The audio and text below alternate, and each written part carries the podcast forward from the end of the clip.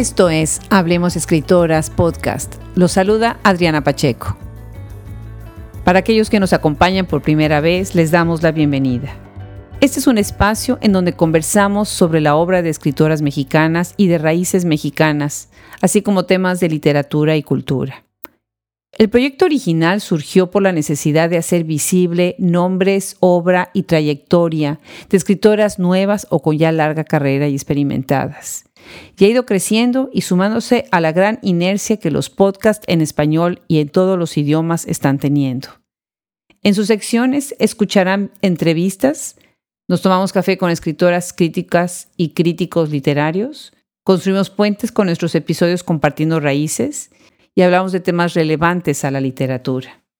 Leeremos en algunos de nuestros episodios poesía, cuento y drama. Hoy, con el placer que nos produce escuchar un podcast, los invitamos a acercarnos a una joven y talentosa escritora y traductora mexicano-americana, Robin Myers. Seguro les va a encantar.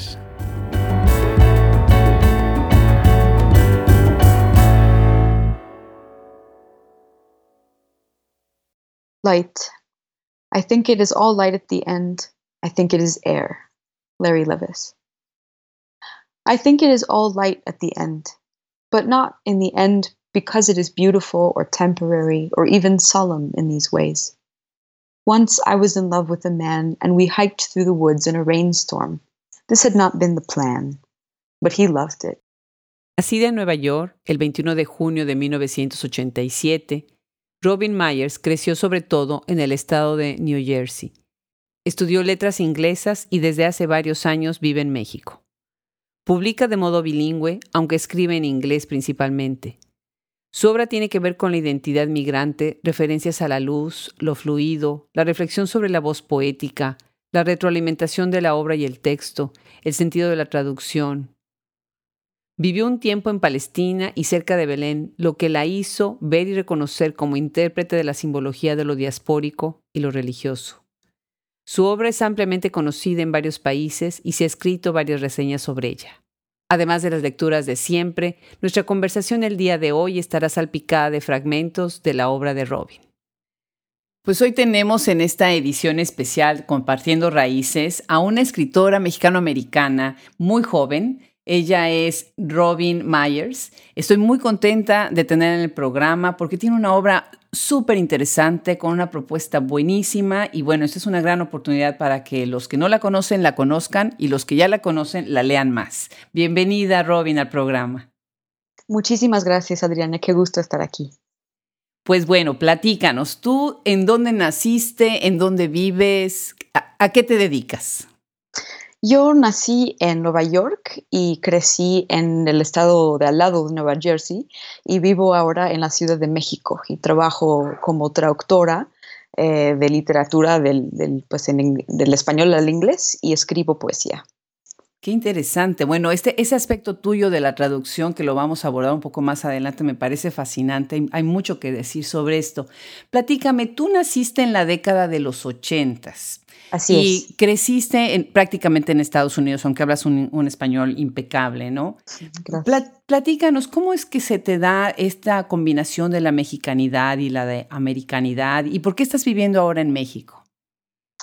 Pues todo tiene que ver con una historia familiar muy directa e indirecta al mismo tiempo. Eh, yo, mi abuela paterna era mexicana del norte de México y ella pasó la mayoría de su vida en Estados Unidos. Eh, murió antes de que yo naciera, entonces no es que haya sido ella una influencia directa sobre mi vida, pero desde chiquita tenía mucha curiosidad sobre ella, sobre el lado mexicano de, mi familia. Ella tenía un hermano, digamos, un tío abuelo mío, que es, habiendo vivido casi toda su vida en Estados Unidos, de hecho toda su vida, se regresó a México ya jubilado a la ciudad de Guanajuato. Entonces me tocó conocer México de, de niña, así para visitarlo a él. Y siempre me sentía muy fuertemente atraída por, por México, por incluso que yo creo que nunca voy a entender de todo, pero siempre eh, estaba buscando más bien pretextos para volver y para, para quedarme. Este, entonces es un poco el, el origen, yo siento. ¿Y ahorita cuál es el pretexto para que estés viviendo en la Ciudad de México? ¿Estás en algún proyecto especial o por qué estás ahí? Es, digamos, el, pretexto ya, la, realidad ya superó el, pretexto. Yo llevo ya varios años en, el DF, eh, pues ya siento que mi vida está más, este, pues más anclada aquí que allá en muchos sentidos, tanto en lo social como en lo profesional. Em, entonces, y también trabajando como traductora, pues eso es un pretexto continuo, ¿no? O siempre esté conociendo nuevos autores que me emocionan y nuevos proyectos, pero la verdad es que es la vida cotidiana que llevo aquí la que me mantiene aquí, o sea, me siento muy, muy arraigada y muy contenta. Qué bien, qué bien. Cuando leí tu obra eh, preparándonos para este podcast y antes que ya me, habían hecho referencias sobre ella, no sé por qué pensé en como estos patchworks, ¿no? Como, estos scrapbooks, ¿no? En donde tienes como estos pedazos, estos pasajes, estas imágenes, estas personas, eventos, como que vas armando como si fuera un intrincado diseño, ¿no? Platícanos un poco sobre cuál es tu técnica para escribir poesía, eh, si tienes alguna que sigas, y, qué es la poesía para ti. Pues la verdad, no, no diría que, tengo yo una técnica como tal, o sea, siento que es algo que se me sigue cambiando todo el tiempo. Empiezo con una, algo pequeño, ¿no? Ya sea una frase, una imagen, una idea, y ando por la vida un tiempo que pueden ser horas, días, meses, años, este, con, con esa semilla de una idea como una especie de acompañamiento, ¿no? Y voy como pensando alrededor de esa idea o esa imagen. Entonces, a la hora de, físicamente de sentarme a escribir, eh, pues hay una, un punto de partida que ya va a veces muy claramente y a veces muy, muy misteriosamente, como desarrollándose en, en, otras, en otras cosas. Este, sí siento, como dices, que hay una, yo siento una atracción por, por por el montaje, ¿no? O sea, por el patchwork, por listas, por este, para mí la poesía es una manera de juxtaponer cosas que en su apariencia no necesariamente tienen nada que ver la una con la otra, pero la poesía siendo tan abierta, un, un medio como en sí tan libre, permite que las cosas se junten así de una como si fueran hechos de imanes, ¿no? Y una vez juntadas, pues eh, dan, ¿no? Eh, dan a luz casi a otros significados. Entonces, para mí todo es un experimento eh, con esos contrastes. Me encanta tu, metáfora, la, imagen que estás construyendo con eso de los imanes, ¿no? Como si se fueran uniendo, me encanta. Eh, quiero mencionar tres de tus libros, ¿no? Amalgama, México Ediciones Antílope 2016, Lo demás, Argentina, Sindo, Gafuri 2016, eh, también estás con una edición en España. Y Tener, eh, publicado por Ediciones Antílope y Kriller, 71 ediciones, esto salió en el 2019. Estos libros muy interesantes eh, están dialogando entre ellos, por lo que yo observo algunos de ellos inclusive con textos, con poesía, poemas que se repiten en uno y otro. ¿Cómo, es que dialogan estas, estas tres obras tuyas? Pues en el caso de los primeros dos que mencionas, de, de Amalgama y de lo demás, eh, sus, digamos que donde se empalman y donde se diferencian, tiene mucho más que ver con un proceso de traducción y de edición que, que de escritura como tal. Yo empecé con un libro eh, escrito en, en, inglés, que de hecho sigue inédito eh, en inglés en Estados Unidos. Este, pues la edición Amalgama, que salió en, en México, publicado por Ediciones Antílope, eh, está traducido entre cinco traductores, eh, Ezequiel Seidenberg, un poeta y traductor argentino, y cuatro poetas y traductores mexicanos.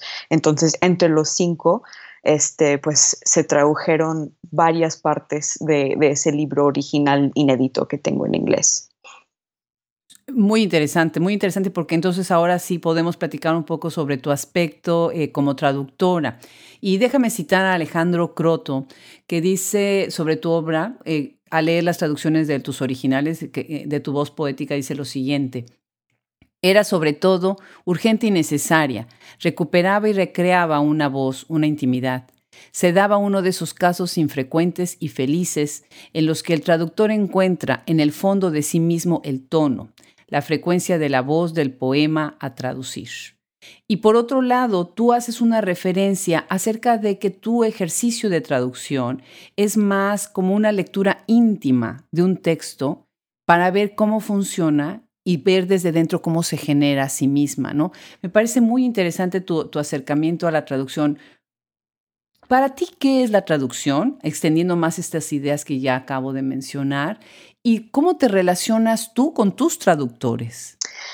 Yo estoy pensando todo el tiempo en qué es la traducción y siento que todavía no tengo una, una buena respuesta, que es algo tan, tan pues es complejo y, y, elusivo.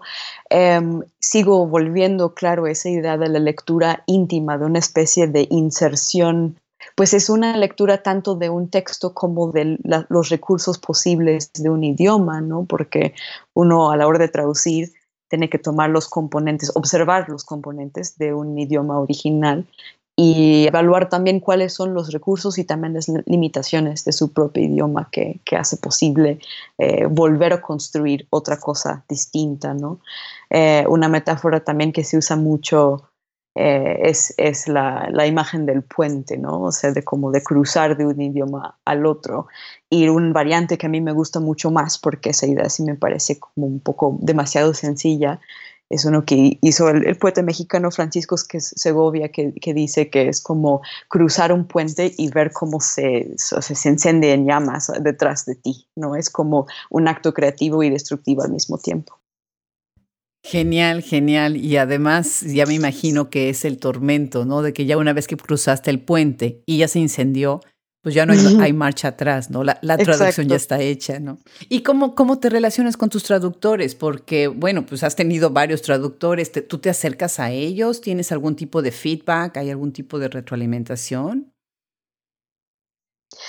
Pues en, mi caso, eh, pues tanto los que me han traducido a mí como los que yo he traducido, y en este caso del libro de Amalgama, por ejemplo, yo he traducido a varios de los que me tradujeron a mí, hay, hay ya una historia de amistad o de la colaboración, creo que para nada tiene que ser así, pero en mi caso, sobre todo en, aquí en México, donde me he sentido muy afortunada como de haber encontrado muchos amigos y, colegas, poetas y traductores, eh, es como si los, las traducciones mismas o la relación así poeta y traductor en ambas direcciones surgiera eh, de una comunidad ya hecha o de amistades ya existentes, ¿no? En el caso de Ezequiel, pues es mi amigo desde hace muchos años.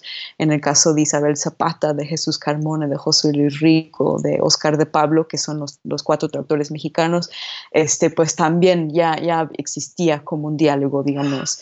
Entonces, para mí ha sido muy rico y, me siento muy honrada ¿no? de haber podido participar justo en ambos lados de ese proceso. Y tú tienes esta traducción Alberca Vacía, ¿no? De Isabel Zapata.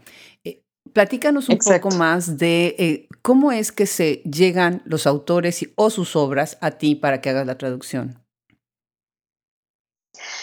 Pues yo diría que sobre todo leyendo y escuchando, ¿no? O sea, sí me interesa mucho seguir más o menos al tanto de, las cosas que se están publicando, de las cosas que están escribiendo los amigos y conocidos, y también a través, creo, de, editores muy, muy nobles y generosos y, heroicos, ¿no? Como es el caso eh, de los editores de Ediciones Antílope y en el caso de, de Albert Caballía, de Isabel Zapata, de Editorial Argonáutica, que también es una nueva editorial mexicana este, que está buscando publicar muchos libros bilingües, ¿no? Como para hacerlos distribuir tanto en México como en Estados Unidos. Entonces, eso también es un privilegio inmenso de tener contacto con editores pues tan solidarios y tan curiosos que están justo intentando siempre juntar este, pues, trabajos afines y, y Fíjate que me parece eh, em, que en Austin, por ejemplo, hay muchas eh, librerías que también están buscando este tipo de, libros, eh, que, puede haber traducciones a muchos idiomas, no nada más inglés, español.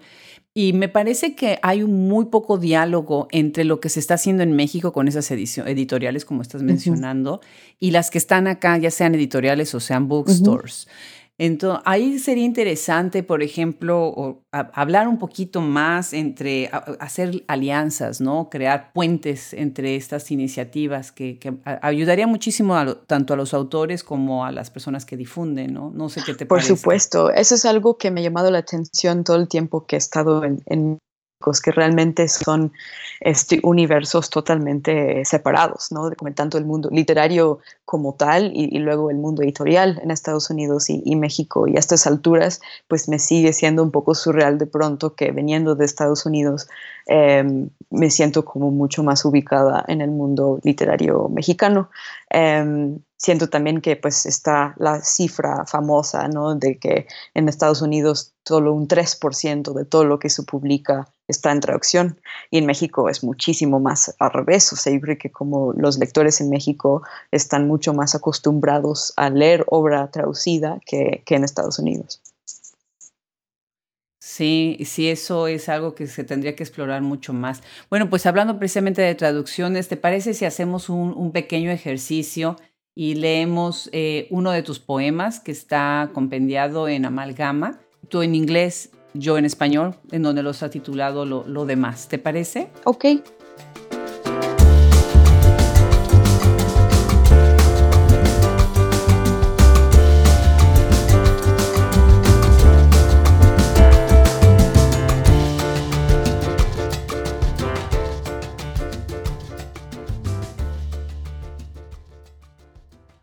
Else.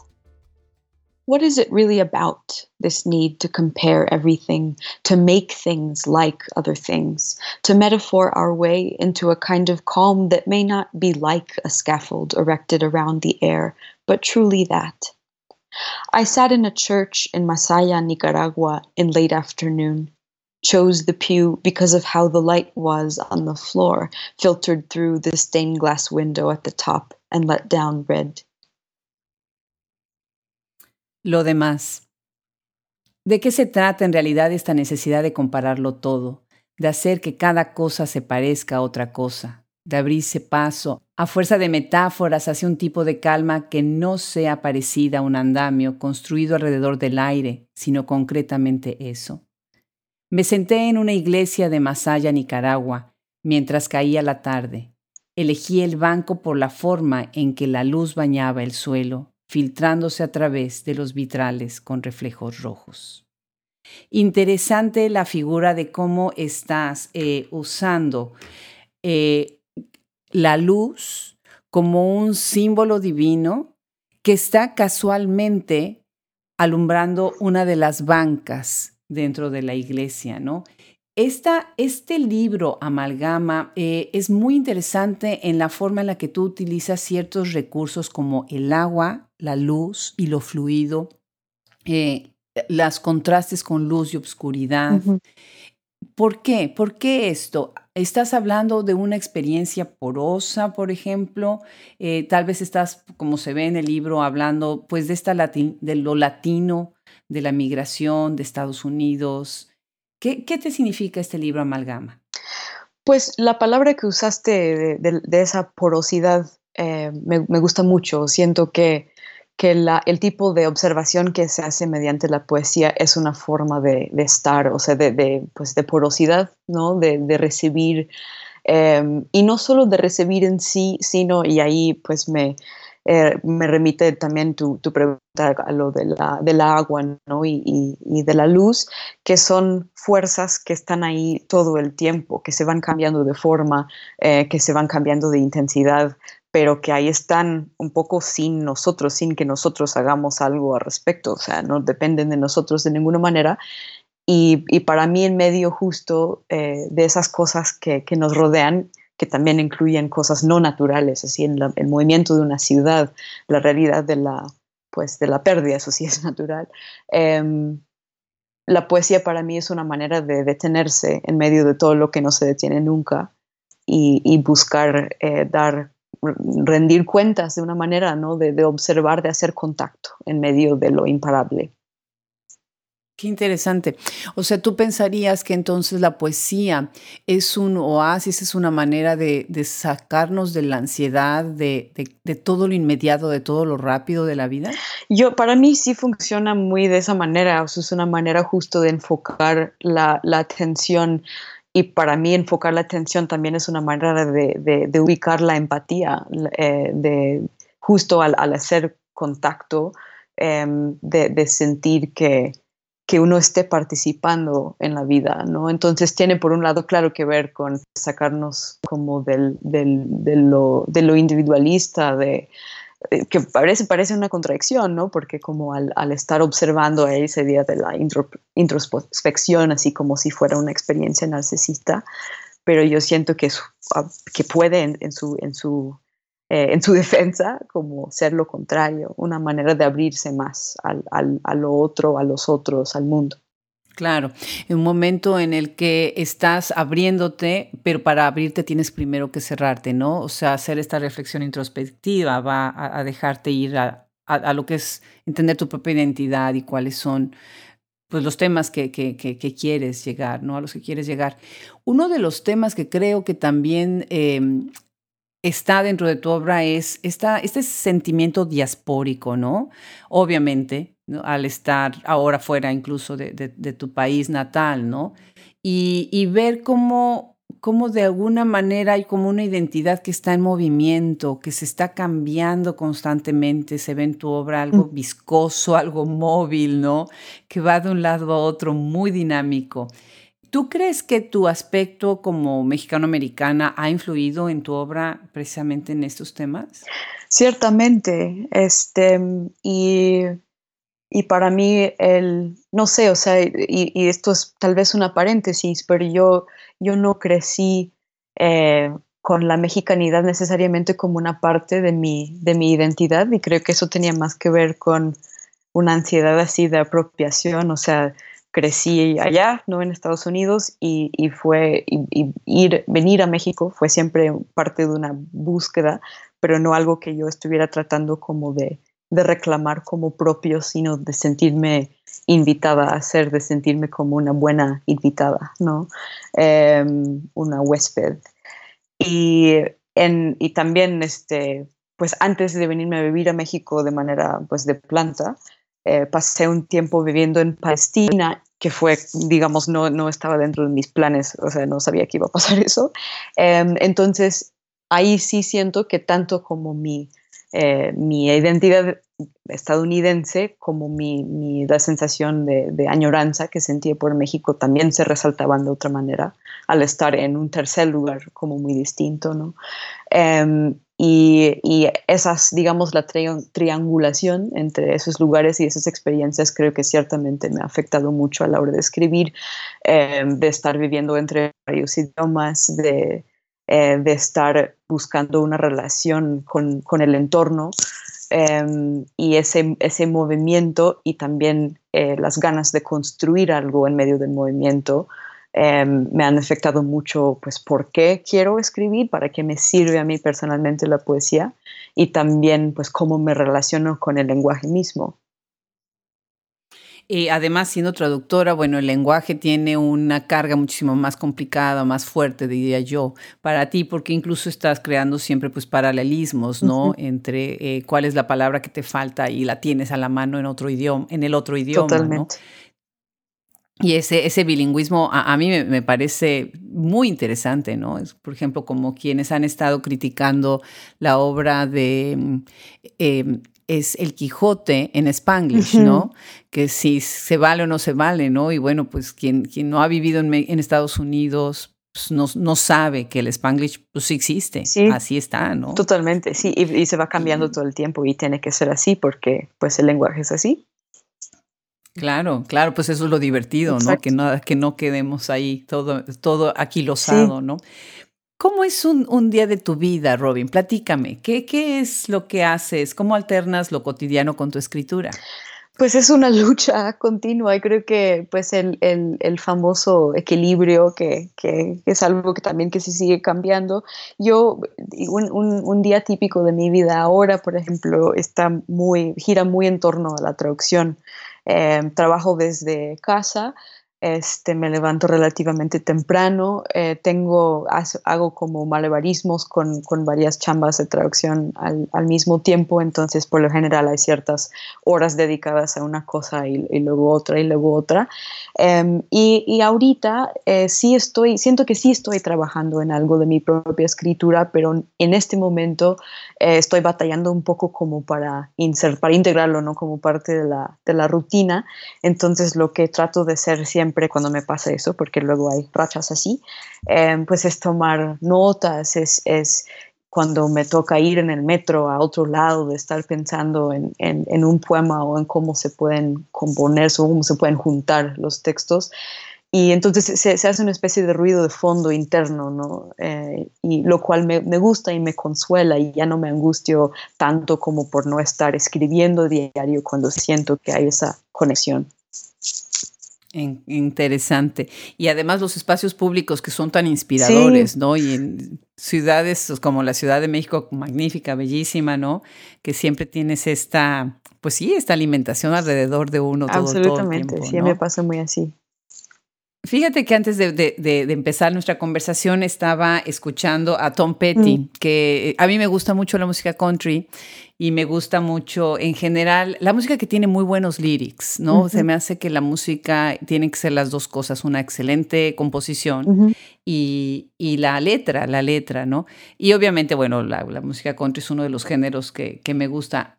¿Qué, ¿Qué, música escuchas tú? ¿Qué te gusta para eh, escuchar? ¿Escuchas música mientras escribes? Eh, mientras escribo, por lo general no, a veces mientras traduzco, este, por lo general música sin, sin letra, que creo que es bastante común así de tener el acompañamiento de la música instrumental. Em, y yo, la música es algo que me fascina, me apasiona mucho. Yo em, eh, crecí escuchando mucha música clásica que me sigue gustando mucho. O sea, para mí sí el, el, el grande de los grandes es, es Bach y con el, con, a lo largo de los años como que me he ido abriendo hacia muchos otros géneros de, de música y ahora estoy muy, muy clavada con el blues.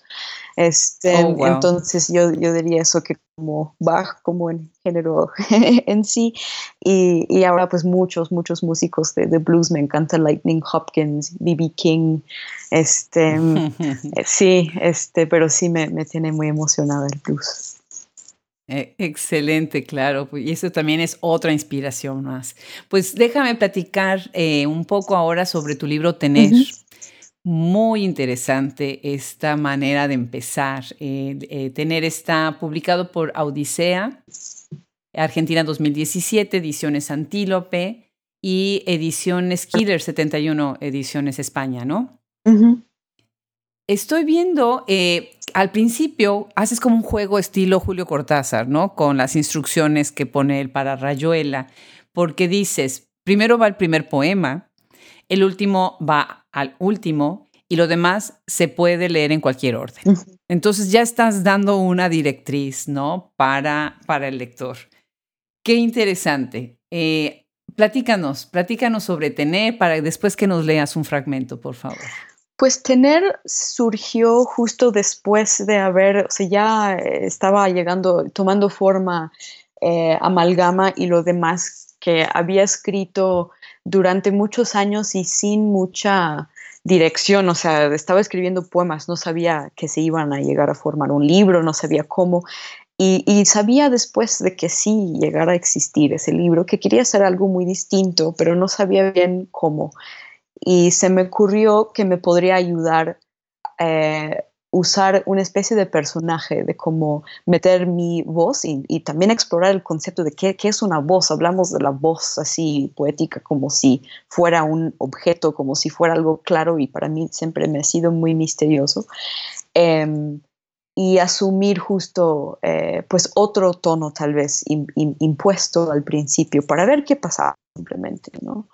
Entonces adopté esta, entre comillas, voz o personaje em, de, un hombre mayor, pero que no está nombrado en los poemas y que vive en un lugar eh, que tampoco está nombrado. Y a lo largo del proceso de escritura de ese libro, que fue bastante eh, rápido en comparación con el otro, me di cuenta de que estaba más bien escribiendo un poema largo en muchas partes que no tenían por qué tener un orden específico, que, justo el punto para mí era que eran como cachos de, habla, de conversación, em, y quería que el lector sintiera esa libertad así de, experimentar con ellos. Exacto, y además estás haciendo como que referencia un poquito a la voz interior. Eh, y, estás cambiando de, distintos interlocutores, ¿no? Eso, eso me parece, me resulta muy interesante en este libro tener. ¿Quieres compartirnos un fragmento del libro? Sí, perfecto. Este, tal vez desde el, el primer par de poemas, si te parece. Claro que sí, sí, claro que sí. Lo, Encantada. ¿Lo leo en inglés y tú en español o yo solo en español? Pues leamos en, en, inglés ahora para que podamos seguir la conversación porque hay muchas cosas más que quiero preguntarte. Va el primero entonces.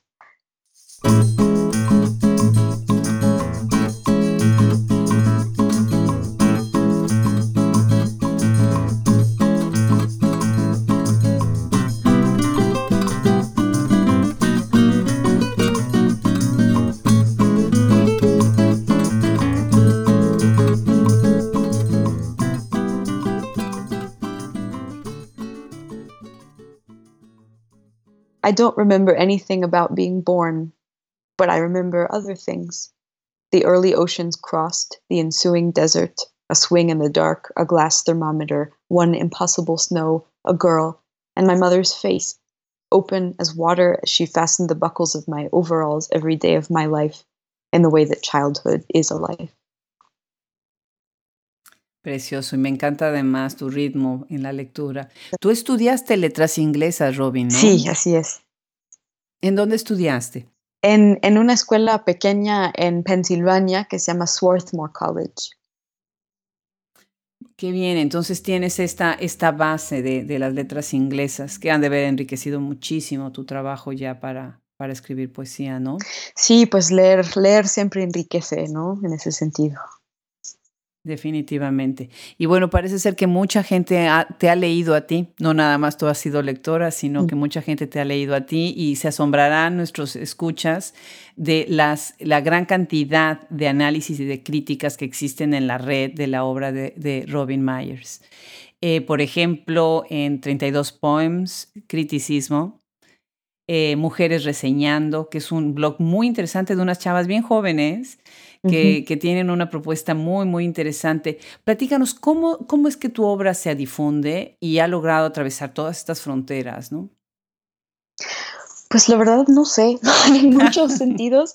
Sí sé que, este, ah, no sé, ha, habido mucho más eh, circulación en español y yo creo que entre México y Argentina sobre todo. Em, y en, y en, Estados Unidos menos, o sea, un poco más ahora por estar publicando un, poquito más en revistas, pero todavía no tengo un libro publicado allá. Entonces sí siento que la, la, la base así de lo que tengo publicado y, y, también del tipo de conversaciones que han surgido alrededor de, este, de estos libros han sucedido, han sucedido aquí. Y, creo que otra vez diría que sobre todo tiene que ver con eh, la complicidad y el apoyo y la generosidad de los traductores y los editores. Em, por lo que alcanzo a percibir, eh, pues el mundo editorial en Estados Unidos es, es, es, enorme, o sea, también hay una cosa como de magnitud em, que es distinta. Y, y, en México, pues, en, o en el DF, ¿no? Porque luego hay como mucha centralización em, y que tiene sus, sus, ventajas y muchas desventajas también, pero ha habido como una comunidad muy, muy nutrida que yo me he sentido muy afortunada de, de encontrar. Y en Argentina también, sobre todo, la verdad, a través en, en un principio de, del apoyo y de la amistad de Ezequiel Seidenberg, de este amigo traductor, em, y, de, y de los editores allá que han, que han recogido los, los libros. Hay mucha solidaridad en ese sentido. Qué, bien, eres un ejemplo de pues, lo que son las redes, ¿no? Y de cómo ahora se ha extendido. Aunque la distancia sea mucha, ¿no? Siempre hay manera de crear estas redes tan sólidas. Déjame eh, avanzar a otro tema que se me hace fascinante. En tu libro Lo demás, Utilizas muchos nombres bíblicos como Belén, Jesús y Magdaleno, que por ejemplo podría pensarse como Magdalena, ¿no? Eh, y los utilizas precisamente para hablar sobre el fenómeno de la migración y de la frontera, de la muerte. Em, obviamente hay estas referencias a la resurrección y a la repetida muerte, ¿no? A los cuerpos, otras vidas. ¿Cómo es que entra lo sagrado eh, en, para hablar, en tu obra para hablar de lo cotidiano? Pues para dar un ejemplo muy, muy concreto, porque así ha empezado para mí, Em, pues cuando yo estaba viviendo en Palestina, viví varios meses en Belén, ¿no? A, un par de cuadras así de la iglesia de la Natividad. Y yo, yo crecí realmente sin una educación religiosa, o sea, una cultura protestante, pero nunca iba a la iglesia, mis papás no van a la iglesia, o sea, no, no era algo que yo, yo no me sentía particularmente inculcada de, de esas imágenes lo cual era fascinante para mí estar en un lugar como tan impregnado justo del simbolismo religioso y de, tres más religiones.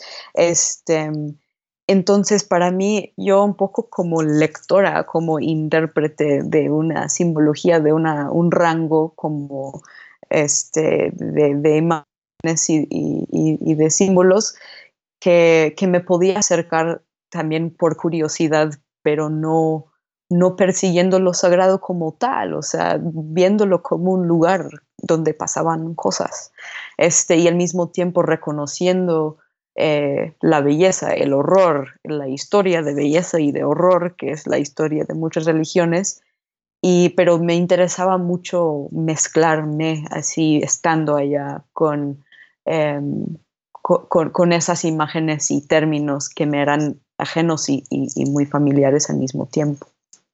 Muy interesante.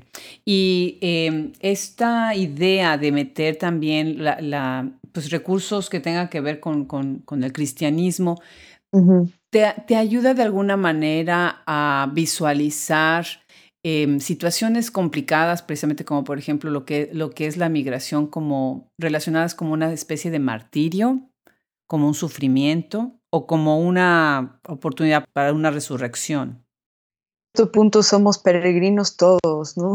O sea, em, no, sí, o sea, yo, yo siento que para mí explorar las imágenes y narrativas religiosas, que en muchos casos no ha sido mi intención desde el inicio, sino algo que vi después que estaba operando en mi pensamiento, en el poema, y ahí como se, se me volvió más explícito y más intencional. Em, yo siento que la experiencia de, migración, que es algo, inmigración forzada, que evidentemente no es mi caso, eh, pero que estamos en un momento donde el, mundo está, eh, pues la cantidad de gente sin, o sea, que está en un, en un movimiento hacia algo donde las puertas muchas veces les están cerradas, donde, donde están oprimidos por tanto por donde salen, por donde eh, se reciben. Em, siento que como la, sí, sí, me, interesa mucho y me conmueve mucho pensar en la idea de la búsqueda humana a través de la geografía, a través del tiempo, a través del sufrimiento y el hecho de que estamos pues compartiendo el planeta bajo circunstancias radicalmente distintas dependiendo de dónde nazcamos y dónde crezcamos y vivamos. Entonces se me hace que, claro, que el, rango religioso, el mundo religioso, como que nos, nos proporciona imágenes ya para pensar en eso, pero también eh, las limitaciones de esos discursos están muy claros también. Claro, claro. Eh, también veo algo muy interesante sobre la relación familiar, ¿no? Y las relaciones eh, intrafamiliares. y tienes algo que yo observo mucho en, las escritoras contemporáneas, eh, referencias al padre. Creo que el padre es una, es una figura continua que se aborda dentro de la, la, literatura escrita por mujeres en los tiempos contemporáneos. Tienes un poema Antelmo a su hija, no, a su mm. hija Norma, 1991-2009. Y es muy interesante este, este poema que tienes en lo anterior, porque además de esta, está en primera persona, la voz poética es en primera persona, y es como un desdoblamiento del el padre. Em, no sé si, eh, yo creo que deberíamos de leer un fragmento, eh, tú en inglés, yo en español. ¿Te parece bien? Me parece muy bien. Mira, eh, si quieres leemos a partir de donde dice, hacer tu padre y el mío propio, traicionaré a, mi, a tu madre, recordaré cómo salir de un cuarto, el ruido de mi sonrisa te sobrevivirá, te voy a perdonar, no voy a permitir que vos me digas cuándo. I will try to learn to be your father and my own. I will betray your mother. I will remember how to leave a room. My laughter will outlive you. I will forgive you. I will not let you tell me when. Me encanta, me encanta. Platícanos eh, la figura del padre, la familia en tu obra. He tratado de explorar esa idea de, del, pues en inglés se, se, diría persona poem, ¿no? Así como de, de una figura. Eh, y en este caso que sí estaba este, pues basado en, en una familia que sí conocí en, en Oaxaca, me interesa también la relativa falta de monólogos interiores que tenemos de padres amorosos hacia sus hijos. Creo que estamos mucho más acostumbrados a, leer, digamos, la, voz interior de una madre, ¿no? Y, aunque yo, aunque yo demográficamente no soy, o sea, estoy tratando también en el poema de ser muy explícito, o sea, de explícita en el título acerca de esto es una ficción hasta cierto punto. Yo como la poeta me estoy metiendo en, una, en, un, personaje, em, pero me interesa mucho explorar como las posibilidades de identificación de voz, de género, de empatía, de eh, pues todas las voces que, tenemos todos ¿no? para relacionarnos con el, con el mundo. Este poema para mí fue una manera de ser eso, de que si bien estaba basado en una historia, diga, entre comillas, real, así de una familia que sí conocí, em, justo de explorar los vínculos posibles em, a través de, un personaje con, con el que yo me identificaba, si bien no fuera yo. Me gusta mucho cómo lo cierras esta parte que leímos, porque por un lado estás diciendo eh, esta relación amorosa, que creo que sí tienes toda la razón, se, lee muy poco y me, me, gusta mucho que la, que la veas así pero por otro lado esta fortaleza del hombre, ¿no? De decir, eh, no voy a permitir que vos me digas cuándo, ¿no? Entonces recupera su, su postura de, de, poder o su relación de poder, pero eh, al principio del poema es, completamente se está dejando ahí en las manos del amor que siente por su hija, ¿no? Precioso, me, me gusta mucho. El, el, libro tiene toda esta cadencia muy eh, dulce y por otro lado, em, fuerte, fuerte, dependiendo de cuáles sean los poemas que estamos leyendo. ¿En qué, ¿En qué estás trabajando ahora, eh, Robin? ¿Cuáles son ahora tus proyectos? Además del libro que, todavía no termina de cuajar? Pues nada más, de hecho sí me interesaría comentar algo breve de, ese libro que, no tiene ni título ni mucho, muchas otras cosas, pero se trata justo de la, de la relación tanto con Estados Unidos como con México y con eh, pues el lado mexicano de mi familia, del, que sé pues relativamente poco. Em, y creo que también pues llegó en un momento eh, en que después de todos estos años de haber estado fuera de Estados Unidos me di cuenta de que pues pienso en términos políticos todo el tiempo en Estados Unidos, pero en, términos emocionales menos, o sea, no, no me he puesto tanto a indagar sobre mi, mi propia relación con el país donde, donde nací. Es un libro que, que quisiera creer que, que, va a tener que ver con, con, con eso como eje temático. Y en otros, en otros temas, o sea, en traducciones, estoy trabajando en, varias cosas, pero una es una colección de cuentos de una narradora chilena que se llama Mónica Ríos, eh, que se llama La Paciente, que es un libro muy, muy emocionante. Em, y también empecé hace poco a traducir el, el, libro más reciente de la poeta mexicana Marisela Guerrero, que se llama El sueño de toda célula, que es una belleza y también un libro de poemas de un joven poeta argentino que se llama Daniel Lipara, y ese libro se llama Otra vida, que también es muy hermoso. Sí, y además, bueno, Marisela y yo somos buenas amigas, yo, yo la ah, aprecio muchísimo, es una excelente poeta. Sí, sí, la verdad que, que eso es una delicia leerla.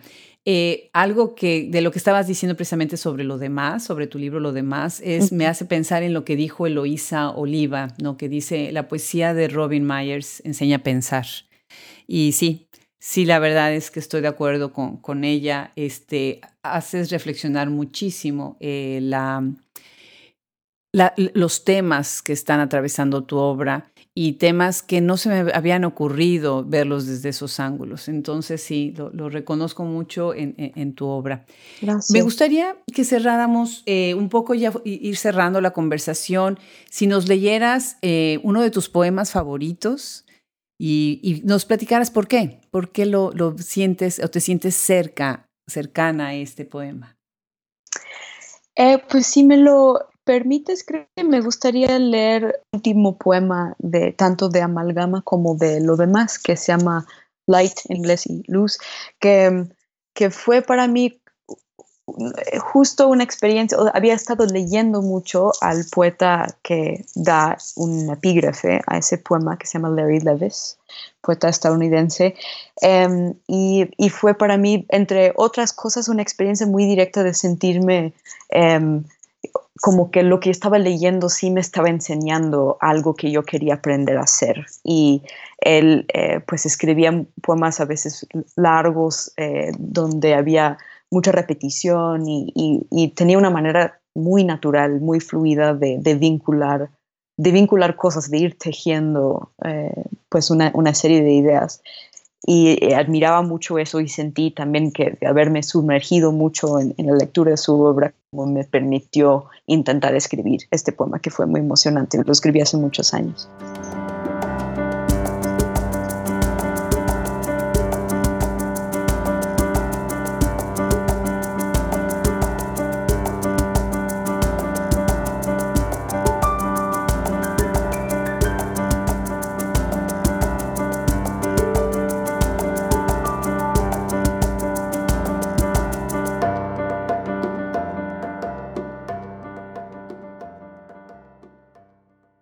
Light. I think it is all light at the end. I think it is air. Larry Levis. I think it is all light at the end, but not in the end because it is beautiful or temporary or even solemn in these ways. Once I was in love with a man and we hiked through the woods in a rainstorm. This had not been the plan. Robin, cuando te escucho este poema, que además me encanta, me encanta, me encanta, pienso en, Adrian Rich y, pienso también en Maya Angelou. No sé si en algún momento este, tú has tenido, bueno, referencia a estas lecturas eh, de, estas dos grandísimas poetas, pero platícanos, ¿quiénes son tus influencias en, cuestión de poesía, em, tanto americana como en general de, tus lecturas? Em, pues yo, yo recuerdo, yo empecé a leer poesía, eh, sobre todo en, la prepa, ¿no? ya en la adolescencia. Y, recuerdo más que haber leído a, volúmenes heteros así de, poetas, me acuerdo de ciertos poemas que me marcaron mucho en ese momento y luego se dieron como hacia otras lecturas más adelante. Eh, uno era el poeta estadounidense Robert Haas, que sigue siendo de mis favoritos. Em, otra, otra es Louise Gluck, también estadounidense que siento que volvió a ser una influencia fuerte en a la hora de escribir, tener, porque tiene como una voz con mucho peso, con mucha firmeza. Eh, admiraba mucho la sensación de autoridad que se leía en su, en su voz, ¿no? en, su, en su semántica también. Em, entonces, ellos, este, llegué un poco más tarde tanto a Adrian Rich como a Maya Angelou, pero las admiro mucho a las dos. Em, yo diría realmente que esos dos fueron las influencias más, más, este, más tempranas, ¿no? O sea, de, de que me abrieron los ojos a, lo que podía hacer un poema, no solo ser, sino físicamente construir sobre la página. Em, más tarde también diría que George Oppen, eh, gringo que luego vivió un tiempo en México. Este, sí, y, en poesía eh, latinoamericana estoy siendo menos consciente de mis influencias ahí, aunque sé que las hay.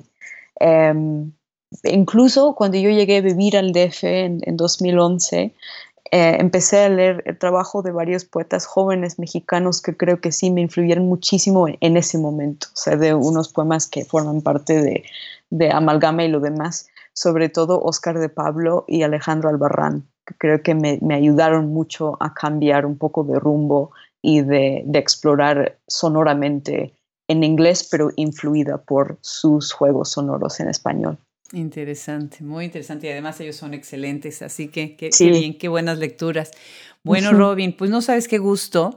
Eh, creo que esto ha sido una muy buena oportunidad de aprender un poquito más de ti, de tu obra, de tu carrera y sobre todo eh, darnos cuenta de qué importante ha sido para ti, bueno, esta cercanía de estos dos mundos que son, y que son no nada más dos mundos, porque no es nada más México y Estados Unidos, sino es todo esta globalidad en la que están insertos ahora pues los que escriben, ¿no? Muchísimas gracias por aceptar la invitación, Hablemos Escritoras. Ha sido un verdadero honor. Para mí ha sido un honor y un gustazo. Muchísimas gracias, Adriana.